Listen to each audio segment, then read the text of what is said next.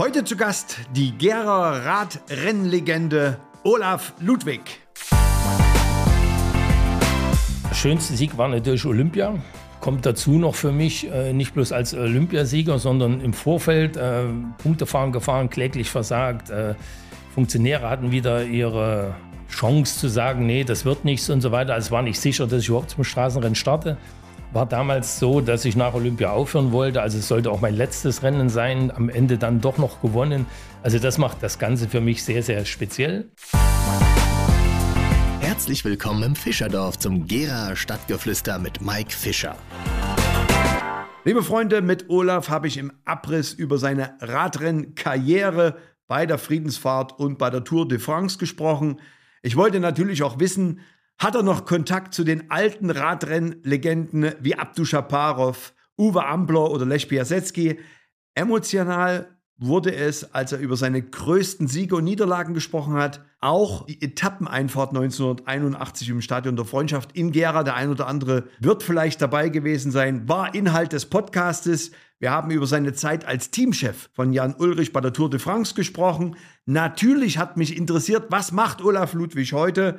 Seine Projekte, seine Wünsche, seine Ziele. Er hat über sein Verhältnis als Botschafter des Gera Unternehmens Radweltstore GmbH gesprochen. Alles in allem muss man sagen, ist Olaf ein außergewöhnlicher, bodenständiger und vor allen Dingen sehr, sehr, sehr sympathischer Gerscher, der, und das will man kaum glauben, viel mehr Potenzial hat, als uns allen bewusst ist. Auf die Frage, wann er sein erstes, wann sein erstes Buch erscheint, sagt er ganz bescheiden, dass er sich gar nicht so wichtig nimmt. Ich finde das tatsächlich als einen Fehler, weil ich glaube, er hat sehr viel zu erzählen. So, genug gelabert. Wir wollen hören, was er zu sagen hat. Und deshalb rein ins Gespräch mit der Gerschen Radsportlegende Olaf Ludwig. Hallo Olaf, grüß dich. Grüß dich, Mike. Schön, dass du da bist.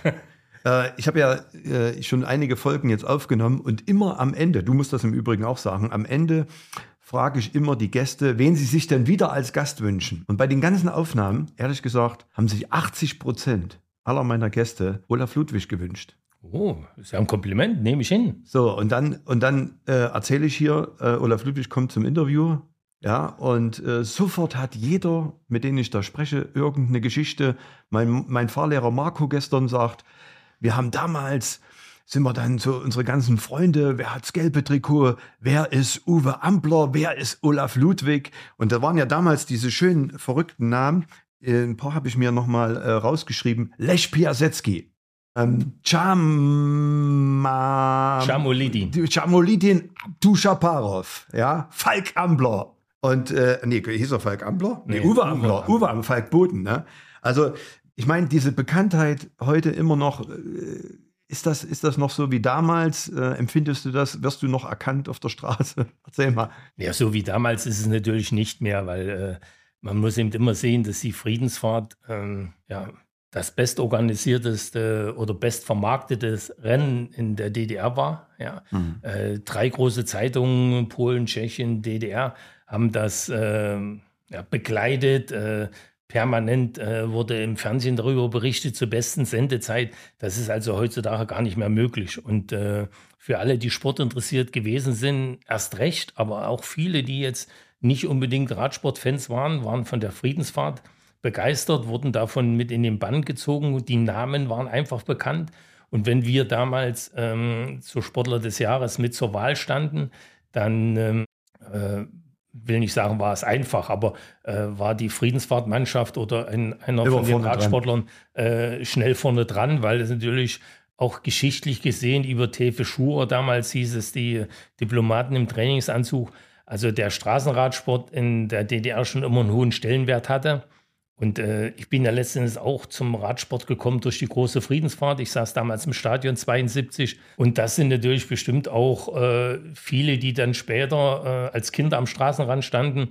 Und natürlich ich mit den vielen Erfolgen, gerade äh, während der Friedensfahrt, mit den Etappensiegen, äh, für viele dann auch ein bekannter Name gewesen bin. Das ist klar. Hast du noch zu deinen alten Kontakten, äh, also zu den alten Radsport-Rennkollegen, hast du da noch Kontakt? Ist das heute noch Es, es gibt noch Kontakt und äh, habe jetzt auch wieder Kontakt zu Jamulidin Abduschaparov. Hm. Äh, übrigens äh, zu DDR-Zeiten oder damals zu Amateurzeiten oder auch zu Profi-Zeiten haben wir nicht miteinander gesprochen oder wenig gesprochen, also zumindest nicht zu Amateurzeiten. Bei Profizeiten wurde es schon ein bisschen lockerer. Aber ähm, jetzt ist es natürlich auch so rückblickend, muss man sagen, waren wir vom System auch geprägt. Also das, das heißt, ihr habt zu Friedensfahrtzeiten nicht miteinander gesprochen. Das war so ein Konkurrenzkampf, dass man sagt, okay, man hat sich da eigentlich gar nicht in die Augen geguckt, äh, Hauptsache ich gewinne gegen den oder war ja, das? In die Augen geguckt hat man sich schon, aber nicht unbedingt freundlich, sondern ähm, ich sage das immer so, dass äh, die Sprüche, die es damals gab oder die Slogan von der Sowjetunion lernen heißt Siegen lernen und der große Bruder und so weiter,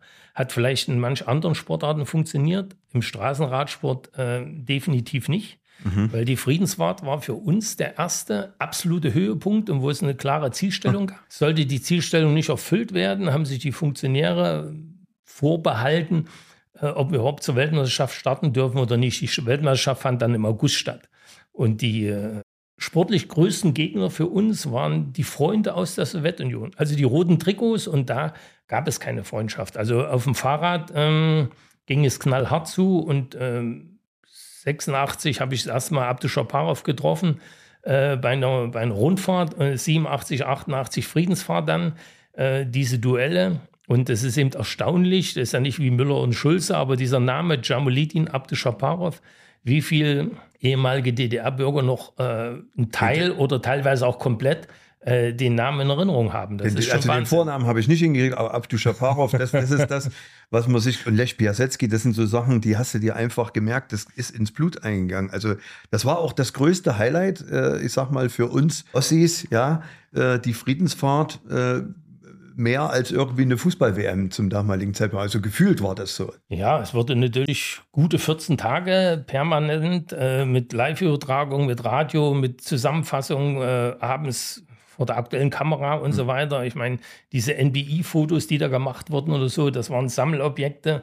Ähm, also die Friedensfahrt stand mindestens einen halben Monat absolut im, Im, Fokus und äh, ähm, dadurch kommt doch, da kommt diese Popularität her und äh, ich habe jetzt vor, vor zwei Jahren auch mal so einen Podcast gemacht mit jemandem, der äh, war aus Mannheim, war 37 und der wollte jetzt diese Begeisterung der Friedensfahrt von mir haben. Und habe ich gesagt, das ist nicht zu erklären. Für jemanden, der das nicht erlebt hat, äh, äh, ist die, die Begeisterung der Zuschauer an der Strecke und auch im Vorfeld und danach äh, schwer zu fassen. Und es kommt ja dann immer wieder die Meinung, die wurden an die Straße gedrängt und so weiter. Natürlich gab es schulfrei und die Kindergärten haben gebastelt. Aber ähm, da war eben äh, sehr viel Begeisterung und teilweise auch äh, Leidenschaft von denen dabei, äh, bei der Friedensfahrt was zu organisieren oder sich äh, positiv ist ja schon wieder so ein Begriff, mhm. Äh, gut einzubringen mit. Mhm. Und ähm, ich weiß, dass zum Beispiel von jedem Bezirk ein Barkasfahrer äh, abgestellt war für andere Mannschaften. Ja. Mhm. Und auch da waren die stolz, einfach ein, ein kleines Rädchen in dieser äh, Organisation Friedensfahrt zu sein. Und äh, ich bin 80 das erste Mal gefahren. Da gab es einen riesen Seesack, da stand meine Nummer drauf. Und den hast du früh vor die Tür gestellt im Hotel. Da hat es bloß noch so eine kleine Tasche, da stand deine Nummer drauf. Die hast du dann, wenn du ins Ziel angekommen bist, von irgendjemand anders überreicht bekommen oder der hatte die gehabt. Bist ins Hotel gefahren, da stand wieder dein Seesack da mit deinem Koffer drin. Und das hat auch die Holländer und die, die Belgier und die Franzosen, also auch die Westdeutschen hat das beeindruckt, äh, die westlichen Länder hat das beeindruckt. Ähm, so eine Organisation und alle haben in einem Hotel geschlafen und alle haben zusammen gegessen. Also es war etwas, ähm, was es anderswo bei den Rundfahrten nicht gab und wie gab und demzufolge auch äh, mit den Leuten, wo wir uns unterhalten konnten, die sind teilweise äh, natürlich nicht speziell vorbereitet gewesen auf die Friedensfahrt. Also in Belgien hat man meinetwegen gefragt, wer hat Lust damit in den Osten zu fahren. Und da haben sich welche gemeldet. Mhm. Äh, die waren sportlich jetzt nicht unbedingt äh, die Besten, weil sie nicht diesen Höhepunkt das gesehen haben, sondern eine Rundfahrt wie jeder andere. Aber von der Organisation, von der Atmosphäre waren alle begeistert. Das war dieses Gemeinschaftsgefühl, das ja auch oft in der DDR da war. Ja, wenn man da Sonnabend dran denkt, in Lusan, der eine hat unten einen Garten gemacht, der dritte hat gerostert, der eine hat am Travi geschraubt. Und das war so dieses Gemeinschaftsgefühl, das vielleicht auch da äh, alle an diese Strecke geführt hat damals. Also ich kann mich nicht erinnern als Jugendlicher, wenn wir da an der Strecke und ihr kamt da gefahren, eine Stadioneinfahrt, die ist mir noch sehr bekannt, über die müssen wir nachher noch reden. Aber wir haben nicht das Gefühl gehabt, dass wir da irgendwie hin mussten, sondern wir wollten dahin. Wie war das so ein bisschen die Friedensfahrt, auch das Pendant, dass die guten Fahrer aus den, aus den alten Bundesländern, beziehungsweise aus der, aus der westlichen Welt, äh, dass die äh, eher die Tour de France gefahren sind und das Pendant dazu war die Friedensfahrt? Oder habt ihr das so gesehen damals? Nein, so haben wir es nicht gesehen, weil die Tour de France war ja noch für Profis vorbehalten. Damals war es äh, ah, okay. aufgesplittet noch. Es gab Amateure und Profis. Die Friedensfahrt war eine reine Amateurrundfahrt. Äh, die Tour de France war eine reine Profi-Rundfahrt. Und es gab vielleicht drei, vier, fünf Radrennen-Rundfahrten, wo beide starten durften, also Profis und Amateure. Es hieß dann offene äh, Rundfahrt. Die Tour de l'Avenir war eine davon. Tour de Vaucluse oder Tour de la Sarthe, wo wir auch gestartet sind. Allerdings war das dann für die Profis mehr eine, eine Vorbereitungsrundfahrt. Also die Tour de l'Avenir sind eben die jungen Profis gefahren und ähm, 1982 hat zum Beispiel Craig Lemond die äh, mhm. Tour de l'Avenir gewonnen. Ich habe die dann 83 gewonnen. Ähm, da sind eben äh, nicht die großen Namen gefahren. Lemond war 82 auch noch äh, sehr jung. Ich glaube, der war 80 äh, Junioren-Weltmeister gewesen. Und ähm, äh, da hatten wir natürlich Kontakt zu den Profis. Aber jetzt für die Friedensfahrt war natürlich für uns ein absoluter Höhepunkt. Und dann sind die Belgier, die äh, Franzosen, äh, Amerikaner ist 83, Amerika ist 83 zur Friedensfahrt gekommen, natürlich weil 84 Los Angeles Olympische Spiele waren. Die hatten noch einen sehr guten Mann bei. Ähm, Rogers ist damals, glaube ich, Vierter, Vierter oder Fünfter geworden äh, zur Friedensfahrt. Äh, aber alles in allem wurde das von den westlichen Ländern nicht als Saisonhöhepunkt gesehen und deswegen äh, konnten wir das schon relativ gut einschätzen, dass von der Friedensfahrt konnte man nicht auf die Weltmeisterschaft schließen, die dann im August war, also drei, vier Monate später. Die, die, die Profis äh, sozusagen im Westen und die Amateure im Osten, die Besten zusammen, hätten da die Amateure eine Chance gehabt zum damaligen Zeitpunkt? Nein, chancenlos. Weil die Profirennen äh, 230, 50, 270 Kilometer gewesen sind. Amateurin waren 140, mhm. 170. Also die Olympischen Spiele äh, 88, die waren äh, über 192 Kilometer. Das war für Amateurverhältnisse schon ungewöhnlich lang. Also allein auf diesem Gebiet hatten wir schon absolute Nachteile und es gab mal in den 70er Jahren die Polen mit Tschokowski und Schosta, mhm. die sind mal bei Paris-Nizza gestartet hatten aber auch keine Chance und äh, es gab auch Überlegungen, dass äh, die Russen mal bei der Vuelta starten sollten, 81, ist am Ende auch nicht zustande gekommen. Aber aus meiner Sicht hatten wir da auch oder hätten wir da auch nie eine Chance gehabt. Mhm. Nun hast du ja 82 und 86 ne, die Friedensfahrt gewonnen. Äh, aber ich, also ich kann mich erinnern, wir waren ja damals Schwimmer, waren im Stadion 81. Ich weiß jetzt nicht genau, welche, welche Etappe das war. Stadion Einfahrt, da gab es das damals noch. Äh, und du fährst mit einer der ersten Reihen, ich glaube, es war so eine 20, 25 Mann starke Gruppe. Und mhm. alle schreien, Olaf, Olaf, Olaf. Und dann, äh, ja, was endete das anders, ja. Dann endete das anders. Also erzähl mal ganz kurz aus deiner Sicht, 81, wie das, wie das war. Ja, habe ich dann am Ende die Sportart verwechselt. Äh, also ich habe 80 erstmal Friedensfahrt gefahren, habe direkt vier Etappen gewonnen, war Dritter in der Gesamtwertung, Riesenerfolg, hätte ich mir nie äh, träumen mhm. lassen und bin natürlich dann mit 81 entsprechenden Erwartungen, zumal es auch noch nach Gera ging, äh, zur Friedensfahrt gestartet. Relativ gut gestartet. Prolog war, ja, ich weiß nicht mehr, Dritter oder Vierter. Erste Etappe in Magdeburg gewonnen. Von Magdeburg nach Erfurt wurde uns dann äh, äh, das erste Mal von den roten Trikots eine richtig drüber gezogen. Also haben wir viermann Spitzengruppe, drei Russen in Pole, wir nicht dabei gewesen. Äh, für DDR-Sportler war das damals, äh, weil fast vier Minuten Rückstand, schon eine Katastrophe. Dann ging es von Erfurt nach Gera bei diesem Zeitfahren und Gera hatte ich mir natürlich die Zieleinfahrt gut angeschaut.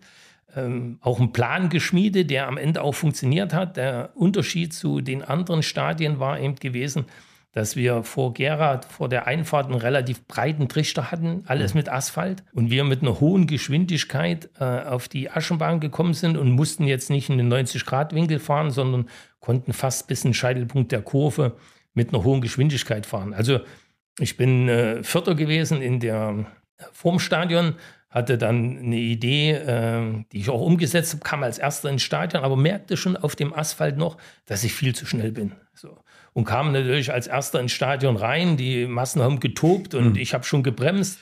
Und der Russe hinter mir natürlich äh, unverständlich, warum ich bremse an mir vorbei. Aber man muss natürlich sagen, wir hatten nie eine Chance, dort ein äh, Heile um die Kurve zu kommen. Äh, habe dann wieder angefangen zu treten, weil der natürlich nicht bloß vorbei war, der war direkt auch fünf Meter weg, sechs Meter weg. Und äh, dann am Ende, Ausgangs der Kurve, kam es wie kommen musste. Wir landeten in der Weitsprunggrube und äh, Schweigen im Stadion, Stille im Stadion, Absolut. weil ich nun gestürzt war ja. und äh, dann noch ein bisschen schmerzhaft dazu.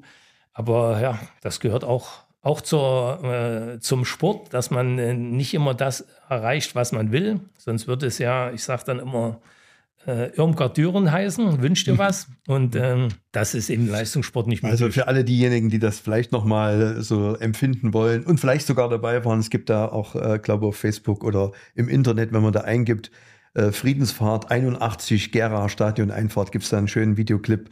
Ich glaube, eine Minute geht der so. Also für alle, die das jetzt nochmal äh, Revue passieren lassen.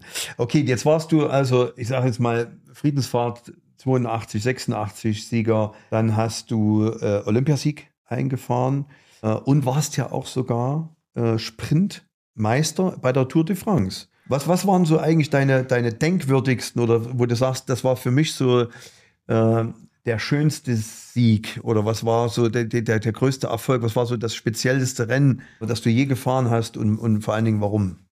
Der schönste Sieg war natürlich Olympia.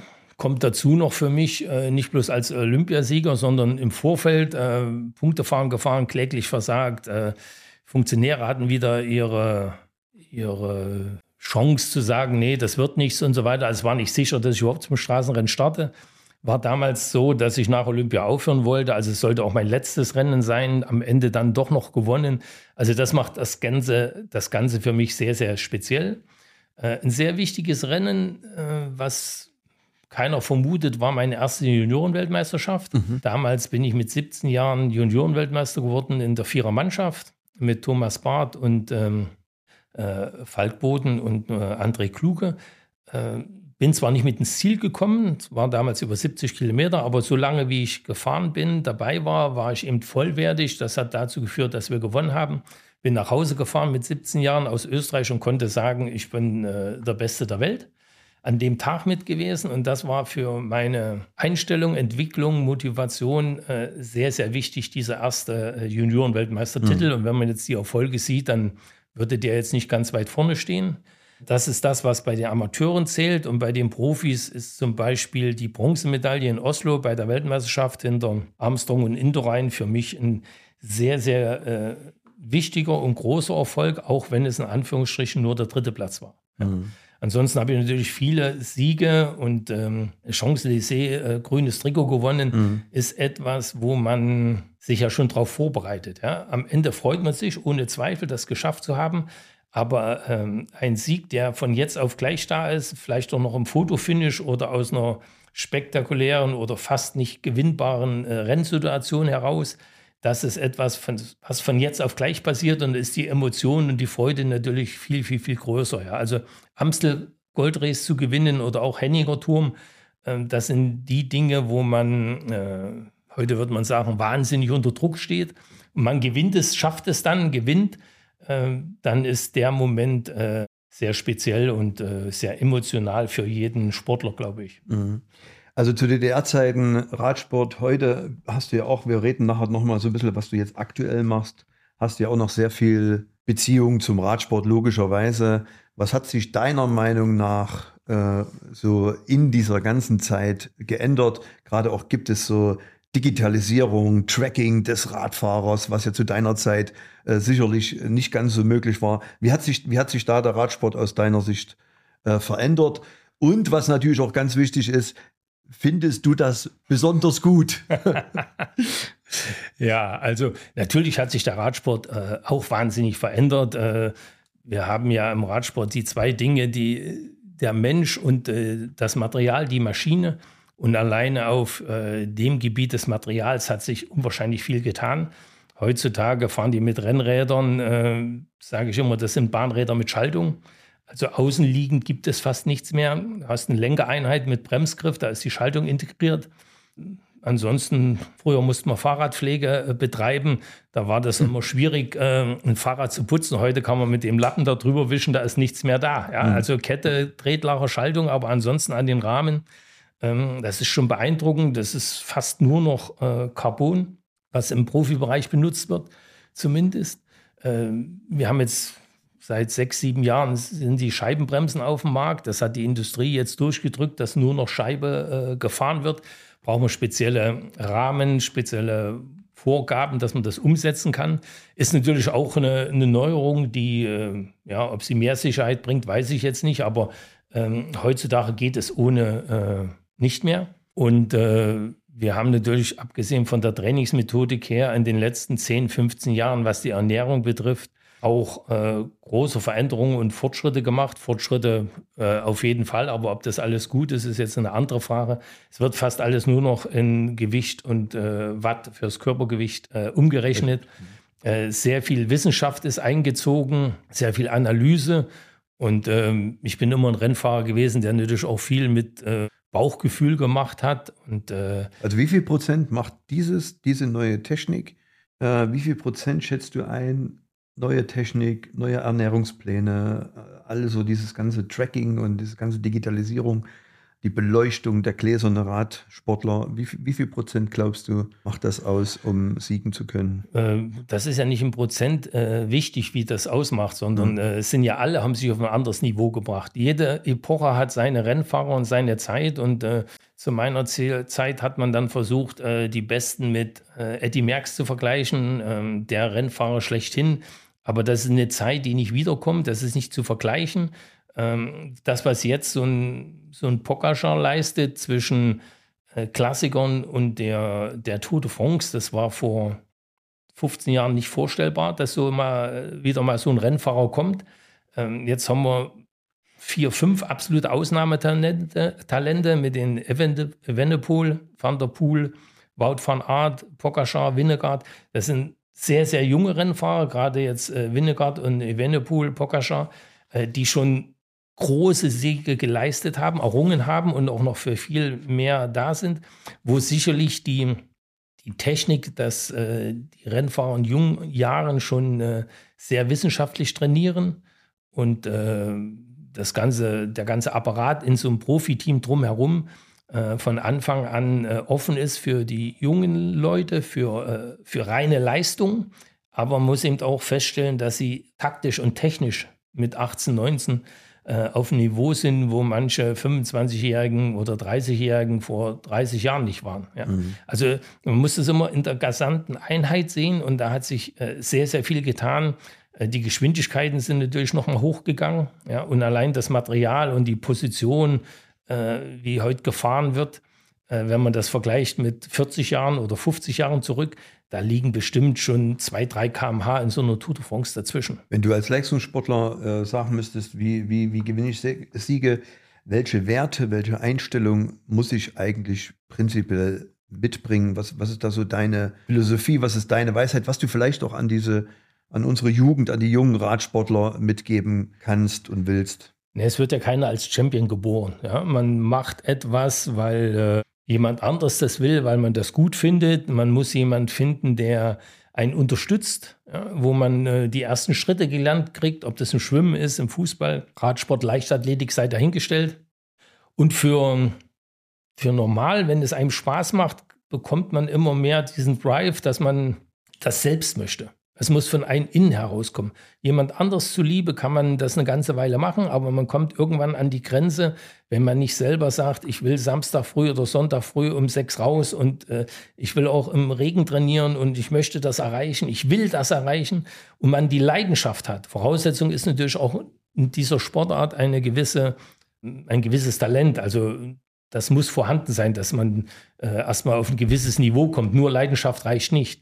Aber wenn man ganz hoch will, dann braucht man diese bedingungslose Leidenschaft für die Sportart, die man, die man betreibt. Und äh, dann kann man eben das ganz, ganz Große schaffen. Ja. Mhm. Aber nur für das Geld deswegen Formel 1 fahren oder Tennis spielen oder Fußball, ähm, das funktioniert nicht. Und alle, die jetzt im Fußball, sage ich jetzt mal ganz groß sind, die haben alle eine Leidenschaft, sonst würden sie nie dorthin kommen. Denn nur mit Talent alleine schafft man es auf ein gewisses Niveau, aber auch äh, nicht dort, wo, wo man hin könnte. Und dieses, äh, der hat sein Talent verschleudert oder nicht genutzt.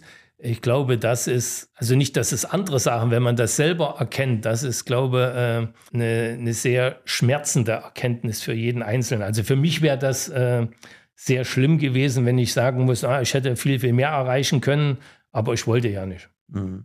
Also Leidenschaft ist, äh, also Talent ist natürlich eine Voraussetzung, aber Talent ist eigentlich nichts wert, wenn du keine Leidenschaft hast, weil dann kannst du dich auch nicht weiterentwickeln und äh, die Leidenschaft ist eigentlich eines der Werte, die du auch niemandem beibringen kannst. Das heißt also, wir sind eigentlich gar nicht in der Lage, also das ist auch meine Erfahrung, äh, auch im Unternehmen, wir sind nicht in der Lage, andere Menschen zu motivieren, Olympiasieger oder wie auch immer zu werden, sondern das muss immer von dir herauskommen, sonst wird es nicht gehen. Siehst du das genauso oder? Das ist richtig. Leidenschaft muss man selbst haben, aber zur Leidenschaft gehört natürlich auch, dass eine gewisse Akzeptanz da ist in dem Umfeld, in dem man sich bewegt. Mhm. Und das wäre jetzt hier die Gesellschaft. Und äh, wenn die Gesellschaft es nicht schafft, die, äh, ähm, die Dinge zu transportieren, dass man ob das im Ehrenamt ist, ob das im Leistungssport ist, ob das in der Kunst ist, äh, zu honorieren. Da rede ich noch nicht mal von, von dem finanziellen Aspekt, sondern einfach von der Wertschätzung. Äh, dann wird es immer äh, schlechter werden und wir haben ja jetzt schon ein Niveau, was, äh, ja. Siehst du uns da auf dem absteigenden Ast? Oder? Ja. Mhm.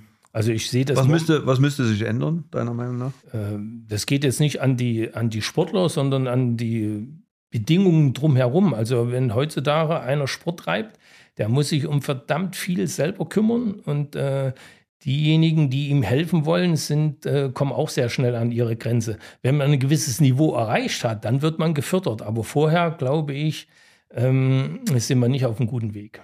Äh, siehst du auch da eine Ungerechtigkeit in den Sportarten? Ich meine, bei Fußball ist das wahrscheinlich, äh, da würde wahrscheinlich ein Fußballer das nicht so sehen, oder? Ach, ja, äh, früher haben wir gesagt, zur DDR-Zeiten, es gibt Leistungssport und es gibt Fußball und mhm. alle lachen darüber. Und äh, äh, viele, wenn ich jetzt äh, manchmal Fußballer in, in Schutz nehme, dann sagen, wie kannst du denn so etwas sagen? Äh, natürlich ist heute im Fußball auch Wissenschaft eingezogen und bedingungslose Analyse. Ja? Also so wie mal Achim Streich äh, kann man mhm. heutzutage nicht mehr Fußball spielen und wie in Mario Basler nach der Wende auch nicht mehr oder Stefan Effenberg. Das sind mhm aber auch gar nicht mehr gewollt. Die, also man will schon diese Charaktere haben, aber man will sie nicht groß werden lassen. Und wenn, wenn diese Gleichspülerei oder Spülen, das Gleichspülen in der Entwicklung, ähm, dann ist es eben Mittelmaß. schwierig, oben sowas zu finden. Und äh, äh wenn ein Fußballer ähm, so viel Geld bekommen, dann liegt das nicht an dem Fußballer, wenn der 14, mhm. 16 oder 18 ist, sondern am System. Und äh, deswegen bin ich keiner, der jetzt die, äh, die Fußballer verurteilt, sondern eher das System. Also wir hatten ja letztens im Podcast die Josie Hofmann, äh, die war 2023 äh, zweifache Europameisterin und die musste, um äh, da starten zu dürfen, selber noch 1300 Euro, also mehrere hundert Euro noch selber aufbringen. Also da merkt man schon ein bisschen Ungerechtigkeit. Das sind so Dinge, die, die glaube ich, bereinigt werden müssten. Äh, das ist richtig, aber das trifft nicht nur Josie, das trifft sich andere Sportler.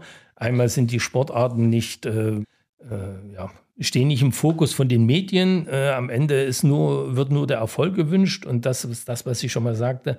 Äh, der Weg dorthin, der ist nicht mehr, äh, mhm. tja, der ist nicht mehr geradlinig, sondern äh, hängt von vielen Faktoren ab. Und wie gesagt, die Förderung kommt erst, wenn man ein gewisses Niveau hat. Ja, dann gibt es eine Sporthilfe und so weiter und so fort. Aber egal, ob das jetzt äh, Fußball, Männer, Frauen, äh, Biathlon, Wintersport, ähm, wir haben viele äh, Baustellen und die werden immer größer. Äh, jetzt geht, glaube ich, in Budapest wieder die Leichtathletik-WM los. Ähm, auch da kann man sicherlich, äh, naja, schneiden wir das raus. äh, jetzt äh, Stichwort 1990, Wende, Tour de France. Wie hast du jetzt vom Amateursport, du bist ja dann Profi gewesen. Du hast ja Tour de France mitgefahren. Äh, wie hast, wie hast du das erlebt? Also hast du da sofort Fuß gefasst oder war das äh, so eine besondere Schwierigkeit?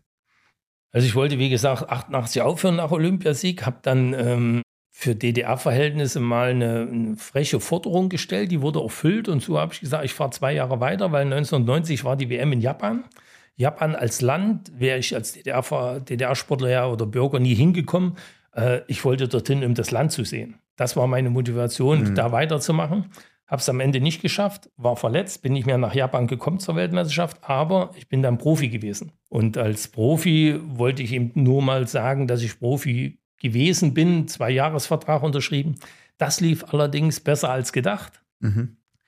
Bedingt durch meine Ausbildung, sage ich jetzt mal, in der DDR, mit den Trainern, dass ich vieles hinterfragt habe, dass ich eben ein sehr gutes Bauchgefühl für mich hatte und habe dann äh, einen Mix gemacht aus dem, was ich als Amateursportler trainiert habe und das, was ich als Profi plötzlich äh, machen musste. Die Rennen waren eben viel, viel, viel länger und wie man, äh, was man vielleicht vorher sich mal im Fernsehen angeguckt hat. Daraus habe ich so, ein, so einen eigenen Mix gemacht und bin natürlich auch mit Glück bei Panasonic äh, ersten Radrennen direkt gewonnen. Ich hatte ein gutes Standing in dem, in dem Team. Äh, wir waren damals auch ein sehr, sehr gutes äh, Team. Nicht wer, wer war da dabei damals? Äh. Äh, damals war dabei von den Klassementfahrern Steven Rooks und Gerd-Jan Teunisse, äh, Vyacheslav Jekimov und ich. Wir mhm. waren die zwei Exoden aus dem Osten, die gekommen sind. Jean-Paul Poppel äh, war in der Mannschaft, Erik van Langer, Urs Freuler. Also war schon mit einer der besten Mannschaften, vor allen Dingen von der Organisation her.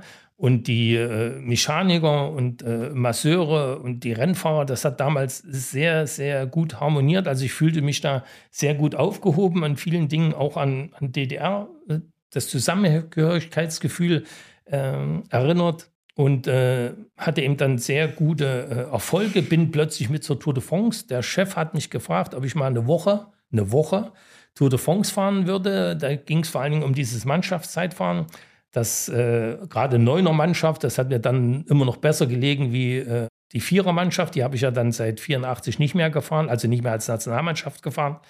Ähm, und da war der Jekimov und ich zwei, die ja erkannt hat, dass wir das können, dass wir die Mannschaft mhm. voranbringen haben dann mit sieben Sekunden das Mannschaftszeitfahren gewonnen bei der Tour de France. Damit war ich der Meinung, ich habe meinen Job gemacht. Allerdings hatte ich das grüne Trikot, hat auch schon eine Etappe gewonnen und dann hat er gesagt, also im grünen Trikot kann man nicht aussteigen. Das mhm. habe ich natürlich verstanden. Und so habe ich mich damals 90 ähm, durch die Alpen geschleppt und dann auch mhm. noch durch die Pyrenäen und habe es am Ende bis Paris geschafft. Was ja viele vielleicht nicht wissen, dass du auch äh, Teamchef warst äh, ja. von, von Jan Ulrich. Ja. Erzähl mal, erzähl mal kurz da die Story. Also äh, ich habe dann bei Telekom gefahren, beim Team Telekom gefahren. Da war, war der Walter Godefroth äh, Manager und sportlicher Leiter. Der wollte 2005 ähm, aus dem Vertrag, der bis sechs lief, rausgehen, hat mich dann vorgeschlagen, wurde von T-Mobile dann auch mit einem Dreijahresvertrag ausgerüstet, sechs, sieben und acht ähm, endete dann, nachdem mein Vertrag Gültigkeit hatte, das war November 2005, gab es dann schon die ersten Probleme. Letzten Endes äh, war ich jemand, der äh, eine Übergangslösung nur sein sollte, was ich natürlich nicht sein wollte. Äh, also wir haben dann seit äh, März 2006 schon unsere Probleme gehabt. Das heißt, der Sponsor und und ich jetzt den Rennstall zu führen, gab dann verschiedene Dinge, dass es dazu geführt hat, dass ähm, im, im, August 2006 der Vertrag gekündigt wurde und ich dann offiziell ab Oktober äh, das alles wieder abgewickelt hatte. Also ich war für zehn Monate sozusagen äh, mhm. Teammanager von T-Mobile, damals Jan Ulrich auch äh, in der Mannschaft und das war natürlich auch das Skandaljahr äh, als Jan die Tour nicht fahren konnte. Mhm. Äh, er in, in, bester Form war und äh, hat mich damals viele Nerven und auch viel Geld gekostet. Ach so, das ja. hat Wahnsinn. Also das war diese äh, Doping-Thematik, oder? Äh, einmal die Doping-Thematik und zum anderen äh, bin ich damals mit einer mit einer Kündigung zur Tour de France gefahren, wo ich mit niemand drüber reden durfte. Also es war innerhalb mhm. des ganzen Gefüges äh, so, dass man gar keinen Erfolg mehr haben konnte. Hast du, äh, also ich, nur wenn wir drüber reden, gab es zu DDR-Zeiten, also ich weiß, wir als Schwimmer mussten immer nach dem Training so rote Tabletten und Viathlon zu uns nehmen. Gab es da zu DDR-Zeiten sowas aus heutiger Sicht? Man kann ja heute drüber reden. Äh, Viathlon kenne ich, äh, also nicht, dass wir es bekommen. Ich, ich kenne Biathlon, Aber ähm, das haben wir uns mal gekauft, weil wir gedacht haben, das bringt was. Ähm, hat mir aber nicht geschmeckt. Also da kann ich, kann ich nicht mitreden. Ich bin das erste Mal offiziell äh, mit diesen blauen Pillen gekommen, äh, 86. Habe gefragt, was das da bewirkt. Mhm. Äh, war Gewichtszunahme ins Spiel, äh, also war ein Grund, was da, da Nebenwirkung sein könnte oder was, äh, was auf jeden Fall kommt. Ähm, Gewicht hatte ich schon genug Probleme. Äh, wurde aber dann gesagt, ich, äh, er muss sie mir geben. Dumm gewesen, dass ich sie nicht verkauft habe, aber damals hat man äh, an solche Dinge ja auch nicht gedacht, damit Geld zu machen. Ja. Aber offiziell wurde ich das erste Mal mit diesen blauen Steaks 86 äh, konfrontiert. Okay, gut, lassen wir das Thema. Mich interessiert jetzt natürlich Aktuelles. Also was macht Olaf Ludwig heute? Verheiratet, Kinder, wo wohnst du? Wo ist dein Lebensraum momentan? Ja, ich wohne wieder in Gera. Seit 2015 bin ich zurück in mein Elternhaus, Gera Tischitz. Ähm, nicht mehr verheiratet, drei Kinder. Kinder ist, na gut, es bleiben ja immer Kinder, große. Ähm, ist jetzt 44 geworden. Die Kleine wird 30. Ja, da kann man nicht mehr unbedingt von Kindern reden. Mhm. Aber wie gesagt, die sind ähm, alle in der Nähe von Aachen und die, wo wir von 92 bis äh, ja, 2015 gewohnt haben. Und ähm, bin jetzt mit Olga liiert, äh, kommt aus Bulgarien. Bulgarien ist schon ein Thema. Veranstalte ich Radreisen, zweimal im Mai, zweimal im September. Also mit diesen Radreisen, das ist ein Schwerpunkt, machen wir jetzt 15 Jahre lang. Äh, Fitness, Wellness, Land und Leute ist der Titel und das ist auch Programm. Es geht nicht um Schnellfahren, es geht um Sicherheit eher, natürlich auch um ein paar Geschichten, Essen, Trinken, ein Land kennenlernen, was eben nicht jeder unbedingt so auf der Reiseliste hat. Und ähm, in erster Linie bin ich bei Radwelt als Radexperte äh, angestellt. Äh, macht mir viel Spaß, weil es äh, aber einerseits meine Freiheiten, ansonsten, ansonsten ist unsere Philosophie mit dem Rad äh, was zu erleben, sich zu bewegen, äh, Zusammengehörigkeitsgefühl beim Radfahren auch zu reden und Spaß zu haben. Äh, das setzt Radwelt in den verschiedensten Filialen um.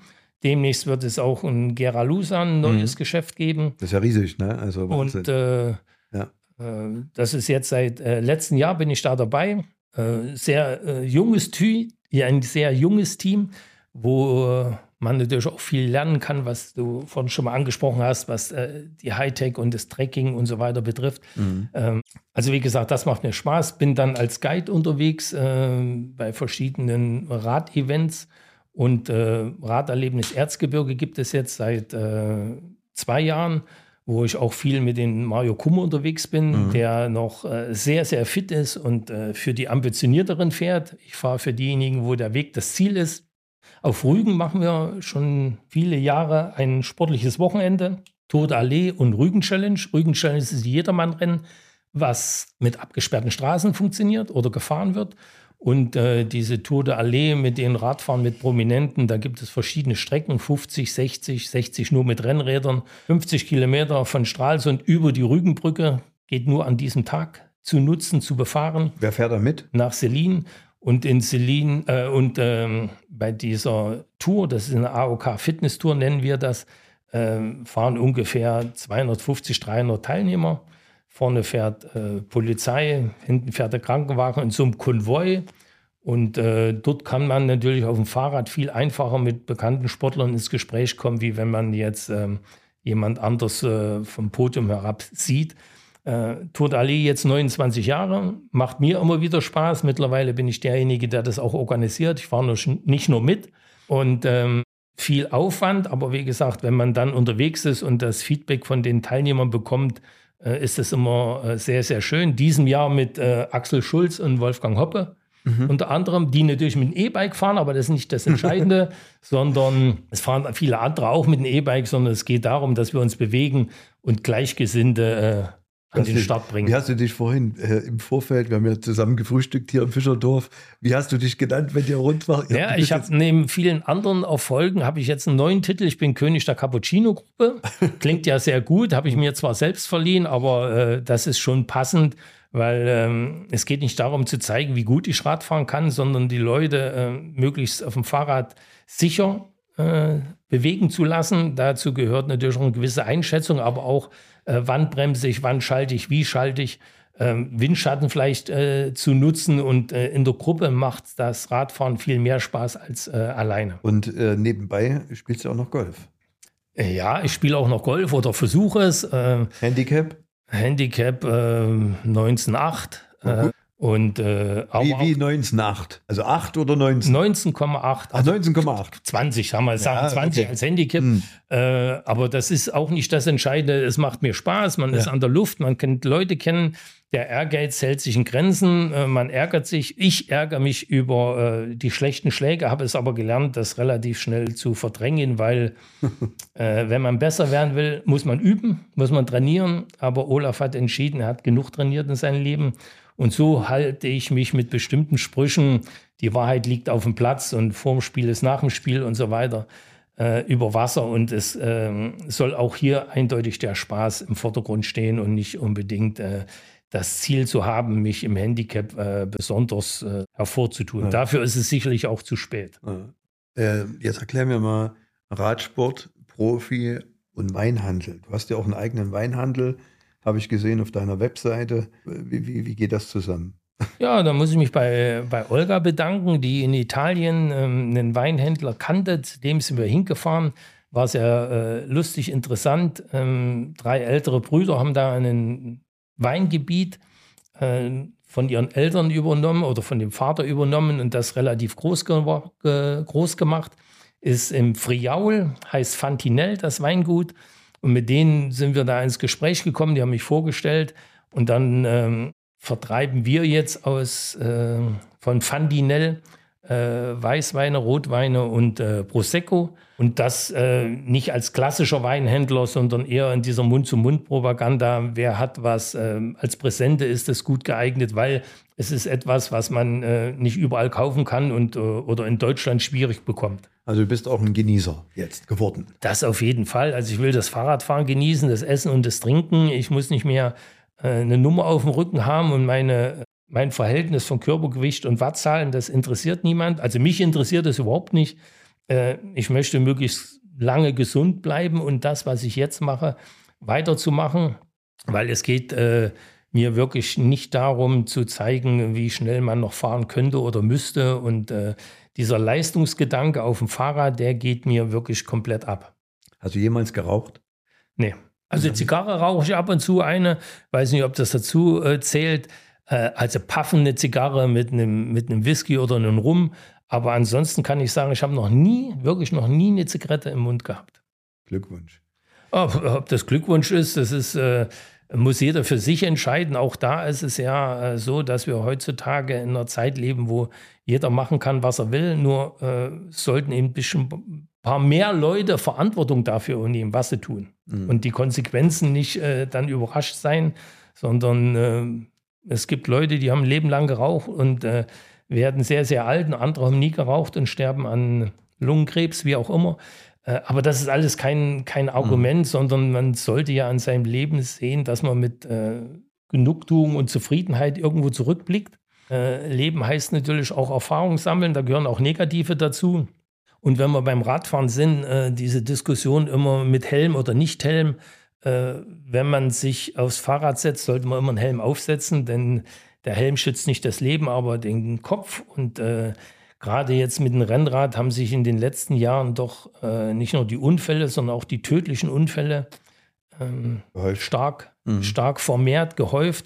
Das hängt einmal natürlich mit der höheren Geschwindigkeit zusammen und auch, äh, ja, dass dieser Paragraph 1, wir sitzen hier in der Fahrschule, ich glaube, der hat immer noch Gültigkeit. Äh, damit könnte man sehr, sehr viel regeln. Äh, ob das auf den asphaltierten Bahnstrecken ist, die vom Fußgänger bis zum äh, Radfahrer, vom E-Biker und Inliner und Kinderwagen und Hunden äh, genutzt würden, ob man da ähm, den Paragraph 1 ein bisschen größer schreiben würde oder einfach mal aktiver leben würde, könnten wir ähm, viel Stress vermeiden. Und natürlich, äh, das, was ich mache bei diesen Radtouren, äh, sind natürlich fast alles Autofahrer. Ja. Wenn die im Auto sitzen, sind die Radfahrer die Idioten. Und wenn sie auf dem Fahrrad sitzen, sind die Autofahrer der Idioten, die Idioten. Und wenn man dann mal appelliert, denkt doch mal selber dran, ja. ähm, dann merkt man plötzlich, äh, die Reflexion ist doch wieder eine ganz andere. Ja? Also ähm, ich sage immer, mit Paragraph 1 kann man im mehr Leben mit, sehr, mehr sehr miteinander viel, als, genau, als gegeneinander, genau. Was sind, also äh, unterschreibe ich alles logischerweise als Fahrlehrer sowieso vollkommen klar. Ich selber fahre auch, wenn ich fahre, Elektrobike, aber immer mit Helm. Meine Frau konnte ich bisher noch nicht überzeugen, äh, aber gut, das werden wir sehen. Gibt's aber Elektrobike ist jetzt nicht das Problem, sondern das Problem ist dann ja, wieder, doch. dass viele wieder also aufs für mich, für mich insofern, dass ich mit einem Elektrobike viel, viel schneller sein kann, äh, ich habe ja ungefähr dein Alter, ne, als mit einem normalen Rad. Also das merke ich schon. Das ist, das ist vollkommen und, richtig. Und viel längere Strecken. Und ich will, will dir noch sagen, dass Manche gibt es immer noch, die sagen, ah, E-Bike, Mensch, der alte Sack mhm. und äh, hört doch auf. So, nein, das E-Bike ist eine, eine, sehr gute äh, Errungenschaft oder äh, Entwicklung. Und ähm, es ist immer nur das Problem, wenn welche das nutzen oder zweckentfremden und Leute, die 10, 15 Jahre nicht mehr Rad gefahren sind, haben im Kopf, Radfahren kann ich ja, habe ich ja als Kind gelernt. Äh, und dann fahren sie plötzlich mit 15 oder 20 km/h auf irgendein Hindernis, eine rechtwinklige Kurve zu und sind dann natürlich mhm. maßlos überfordert. Und das sind die Probleme. Und wenn man dann sagt, mach mal einen Kurs, wie kann ich mit einem E-Bike fahren? Ein E-Bike ist über 20 Kilo schwer, hat ein ganz anderes Lenkverhalten, Fahrverhalten, Bremsverhalten wie ein Fahrrad, was äh, 9 oder 10 Kilo wiegt. Und äh, da tut man sich eben schwer. Wenn man jetzt ein bestimmtes schnelles Auto fährt, dann ist es ganz normal. Ah, mach mal eine Fahrschule, mach mal einen Bremstest und so weiter. Und das ist für viele noch auf dem Fahrrad, weil das ja jeder mhm. mal gelernt hat und sagt, Fahrradfahren kann ich. Ähm, da gibt es eben viele, die denken, ja, das ist nicht so, äh, kann ich so, so Kann ich so einen Kurs bei dir buchen? Gibt es sowas schon? Ja, es gibt äh, Kurse, wo man E-Bike fahren lernen kann, gerade jetzt was, was Ältere betrifft, die jetzt äh, schon nicht mehr Rad gefahren sind. Äh, bei mir jetzt nicht. Ich biete das jetzt nicht an. Ich, ich kann das sicherlich, aber ich biete es jetzt nicht an. Und äh, mhm. bitte eben immer nur darum, äh, dass man äh, sich ein bisschen mit Vernunft und Überlegung auf die äh, schnellen E-Bikes setzt. Es gibt auch noch schnellere, die offen sind, die bis 45 fahren. Und auch da kann ich immer wieder nur sagen, mit Rücksichtnahme kann man doch viel erreichen und ein bisschen Überlegung, was da dazugehört und warum das eben so schnell ist. Also deine Zeit scheint ja mit dem, was du alles so machst, mit den ganzen Projekten, äh, ist ja schön ausgelastet. Aber gibt es so noch berufliche Ziele, Projekte, wo du sagst, das will ich eigentlich noch angehen? Oder sagst du, nee, komm, ich habe jetzt so viel zu tun und äh, der, oder gibt es da noch irgendwie Träume, Wünsche? Man, man, weiß ja nie, was sich noch alles ergibt, aber nächstes Jahr auf Rügen 30 Jahre Tour de Allee, äh, das ist ein Jubiläum. Jetzt hatten wir das Jubiläum, haben wir das, jetzt haben wir das Jubiläum in Bulgarien, 15 Jahre Bulgarien Cycling Tour. Da bin ich schon stolz drauf mit meinem Partner, dass wir das äh, in der heutigen Zeit so konstant durchführen konnten. Gab ja die Zeit mit dem C, da ist das einmal ausgefallen, aber auch da äh, nützt es nichts mehr, darüber zu jammern, sondern äh, nach vorne zu gucken. Und wie gesagt, solange wie ich gesund bin, würde ich das gerne so weitermachen. Schreibt Olaf Ludwig noch ein Buch?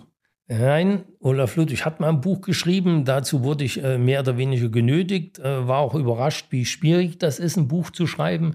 Aber ich bin der Meinung, dass äh, das vollkommen ausreichend ist und äh, man muss nicht immer alles gleich äh, ja, zum Besten geben, das Niederschreiben. Äh, also ich sehe das nicht, dass ich noch ein Buch schreibe. Es gibt das Buch nicht mehr, das muss man irgendwo mhm. bei, bei eBay vielleicht gucken, Höllenritt auf der Himmelsleiter, angelehnt an, den, äh, an die Himmelsleiter, die es in Polen gab, in Karpacz ist es ein Anstieg, da kommt man um eine Ecke und dann geht es ähm, 300, 400 Meter so steil nach oben, dass man eigentlich nur einen Himmel sieht. Und das, dieser Anstieg wurde damals Himmelsleiter bezeichnet. Höllenritt ist äh, Paris-Roubaix gemeint. Und so hat sich damals 1997 der Titel ergeben, Höllenritt auf der Himmelsleiter.